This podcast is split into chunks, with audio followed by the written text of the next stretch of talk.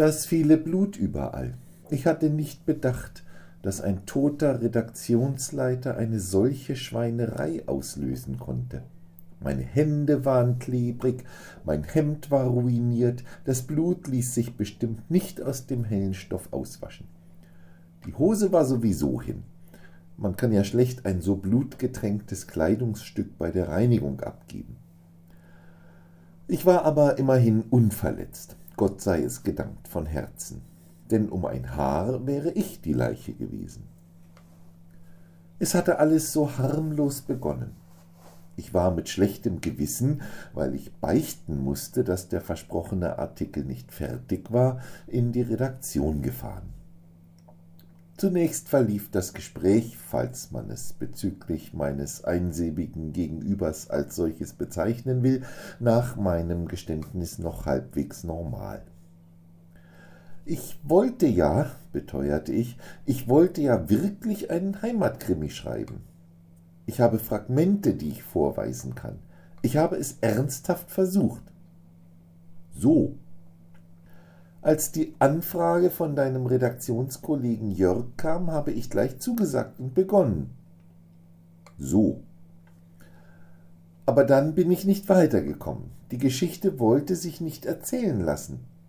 Also habe ich einen zweiten Anlauf versucht, eine neue Handlung erfunden. Ich war sicher, dass es klappt und dass ich einen ganz famosen Heimatkrimi zustande bringen würde das Internet bzw. Twitter als Werkzeug des Verbrechens. Ein Polizist, der schließlich den Bösewicht verfolgt.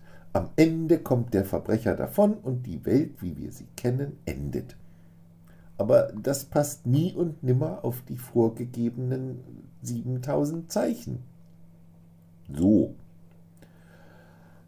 Ich lese mal vor, wie die Geschichte anfängt, schlug ich vor. Da ich keine Widerrede hörte und Michael Z. sogar eine Augenbraue hob, als sei er neugierig, holte ich das Dokument auf den Bildschirm meines Notebooks und las.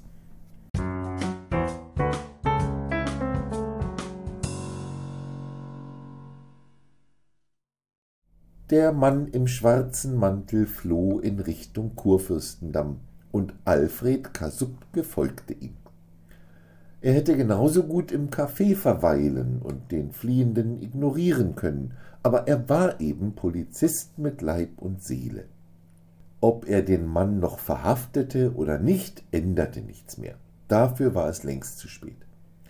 In ungefähr dreißig Minuten würde sowieso jede Flucht enden, und keine Fessel der Welt konnte dann noch irgendjemanden daran hindern, sich davonzumachen in die ewige Heimat falls es ein Jenseits gab. Kasubke war sich nicht sicher. Er war nun mal kein Theologe, sondern Polizist. Die ersten Hinweise auf das, was nun aufzuhalten nicht mehr möglich war, hatte es vor zehn Tagen im Internet gegeben. Tagelang hatte allerdings niemand den Ernst der Lage begriffen. Als dann vorgestern endlich die Sonderkommission in den großen Konferenzraum gerufen wurde, war auf der Leinwand die Twitter-Seite zu sehen, ein Eintrag hervorgehoben. Was ist denn das? fragte Kasubke den jungen Kollegen, der am Beamer-PC saß. Das Ende der Welt, wie wir sie kennen, falls wir den Täter nicht umgehend finden. Kasubke runzelte die Stirn und las die Botschaft. Tweet nannte man so etwas, erfuhr er wenig später. Wir haben hier keine bleibende Stadt, sondern die zukünftige betreten wir am Samstag. Raute bleibende unterstrich Heimat unterstrich jetzt Ausrufezeichen.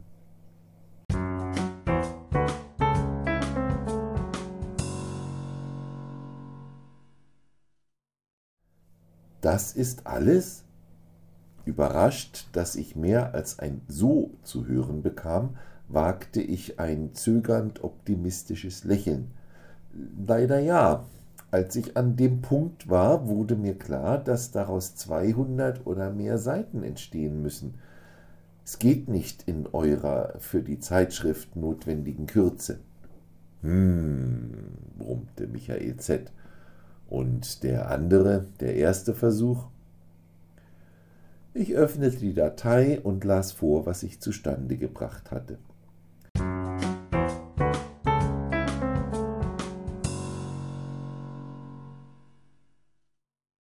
Ich lasse mir von niemand, sie machte eine bedeutungsvolle Pause, von niemand lasse ich mir hier vertreiben.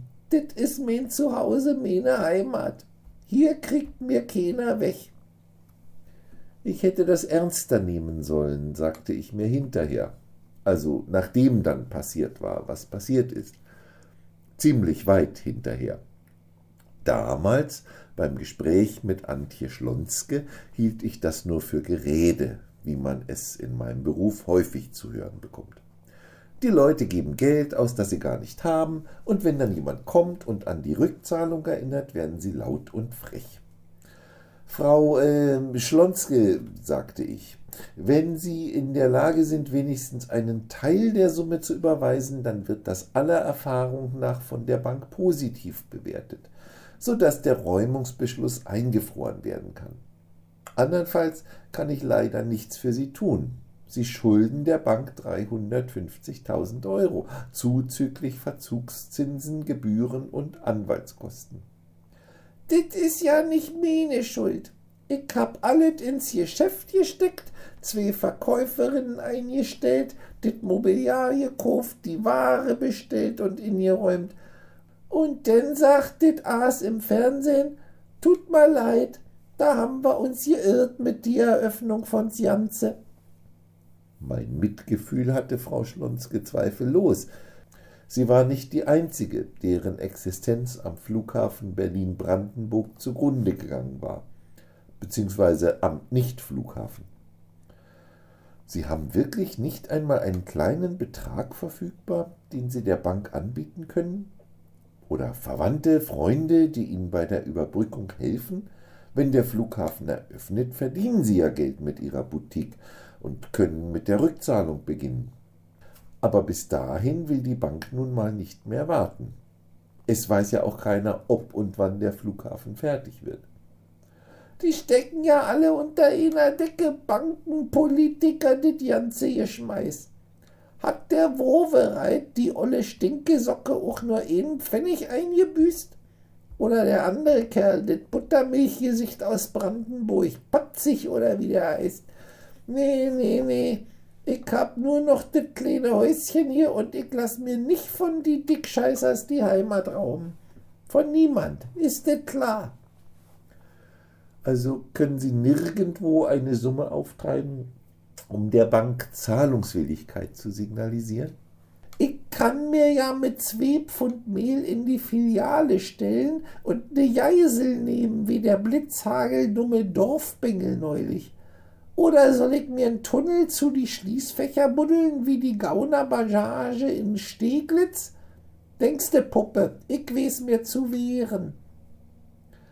Als wir, also die Polizei und ich, dann eine Woche später zum Räumungstermin anrückten, war schon alles zu spät und vorbei.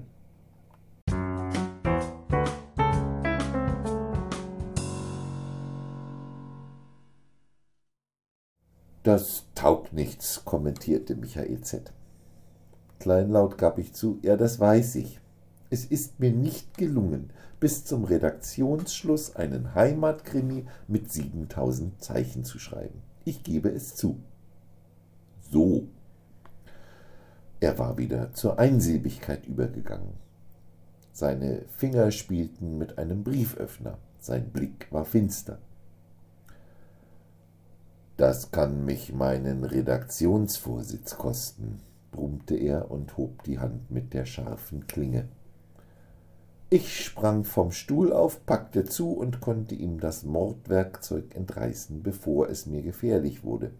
Und schon lag der Redaktionsleiter auf seinem Schreibtisch und blutete noch alles voll, bevor er einen letzten Seufzer tat und in die zukünftige Heimat wechselte. Und nun? Ja, nun kann ich sehen, wie ich das Blut abgewaschen kriege. Und die Redaktion kann sich ausdenken, wie sie ihrer Leserschaft plausibel machen will, dass Michael Z. nicht mehr Chefredakteur sein wird.